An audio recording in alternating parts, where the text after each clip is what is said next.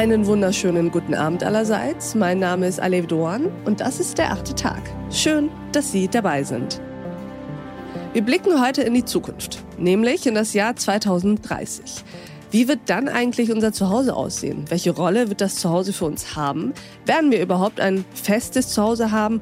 Oder werden wir nicht eher diese modernen kosmopolitischen Nomaden sein, Weltenbürger sozusagen, die in ewigen Airbnbs wohnen, überall und nirgendwo zu Hause sind?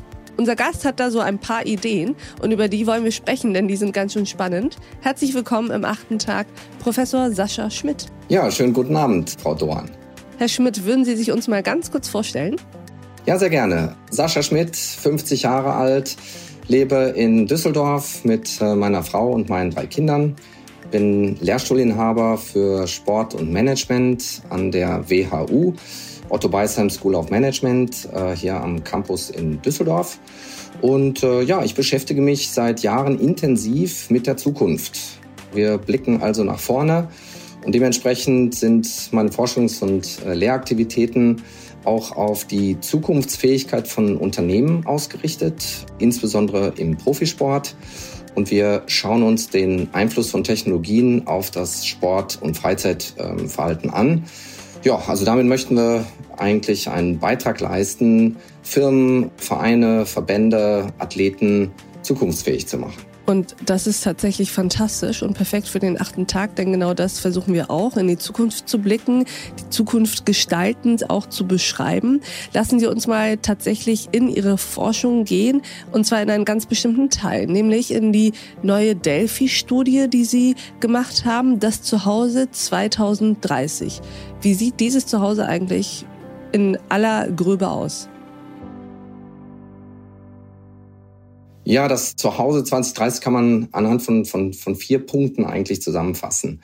Rausgekommen ist, dass die, die Bedeutung des eigenen Zuhauses für die Menschen im Kern eigentlich bestehen bleibt. Ja, also demnach ist Zuhause weiterhin ein Aufenthaltsort, an dem man wertvolle Zeit mit, mit Freunden und Familie verbringt und gleichzeitig auch ein Rückzugsort, äh, an dem wir uns sicher und geborgen fühlen.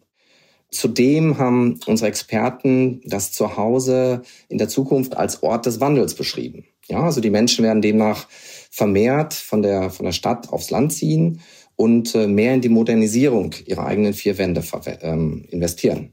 Und äh, ja, außerdem werden Menschen überwiegend in, in smarten Wohnungen leben. Zudem kam raus, dass Heimwerken weiblicher wird. Ja, also der, das Zuhause wird also als Ort der gleichberechtigten Selbstverwirklichung gesehen. Das heißt, so Do-it-yourself-Aktivitäten zählen dann zu den beliebtesten Freizeitaktivitäten und Mann und Frau teilen sich Heimwerkarbeit gleichberechtigt auf. Ja, und schließlich wurde das Zuhause im Jahr 2030 als ähm, Statussymbol gesehen, insbesondere in sozialen Medien. Ja, also man, man zeigt seinem Umfeld gerne, was man alles in den eigenen vier Wänden macht, äh, beziehungsweise was man aus seinen eigenen vier Wänden gemacht hat.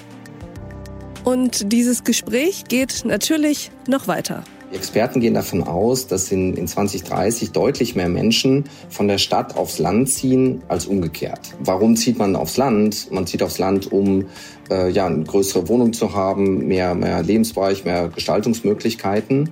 Und ähm, es soll ja jetzt sogar gesetzlich verankert werden, dass man ein Recht auf Homeoffice hat. Äh, das spielt natürlich in, in, in so einen Trend mit hinein.